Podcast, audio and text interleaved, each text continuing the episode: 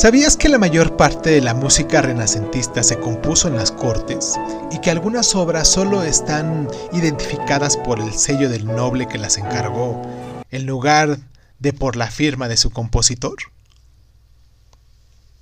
La música renacentista o del Renacimiento floreció entre mm, mediados del siglo XV y alrededor del final del siglo XVI.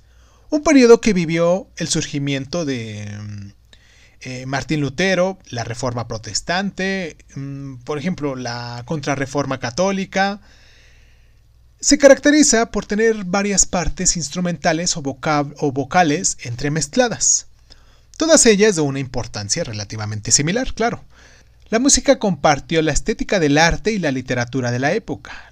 Los artistas, escritores y músicos renacentistas se veían a sí mismos como si sacaran al mundo de la Edad Media, unos siglos que se dicen que fueron obscuros, místicos y clericales. Abogaban por un regreso a los ideales de la Grecia y la Roma clásica, lo que era el amor, el placer, el intelecto, la belleza del cuerpo y también, ¿por qué no?, de las emociones humanas. La religión franco-flamenca Em, vivió un auge similar de compositores.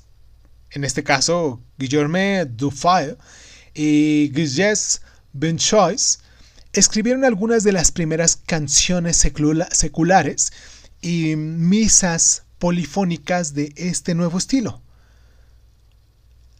Johannes Ockentman, pupilo de Binchois y compositor de la corte del duque de Borbón, escribió motetes que mostraban algunos de los primeros ejemplos del canto en canon.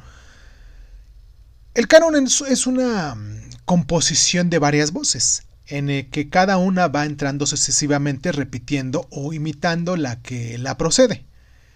Josquet Desprez fue considerado como el compositor más importante de esa época merced al renombre de sus arreglos para misas altamente comprometedores, a sus sofisticadas canciones seculares y a sus composiciones románticas.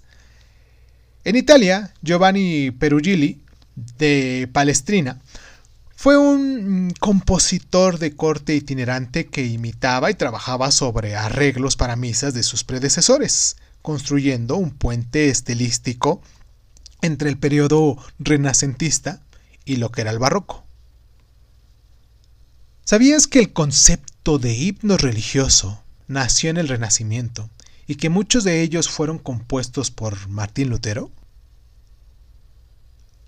¿Sabías que el madrigal inglés fue el primer tipo de canción que incluía estribillos fa la la escritos en la música?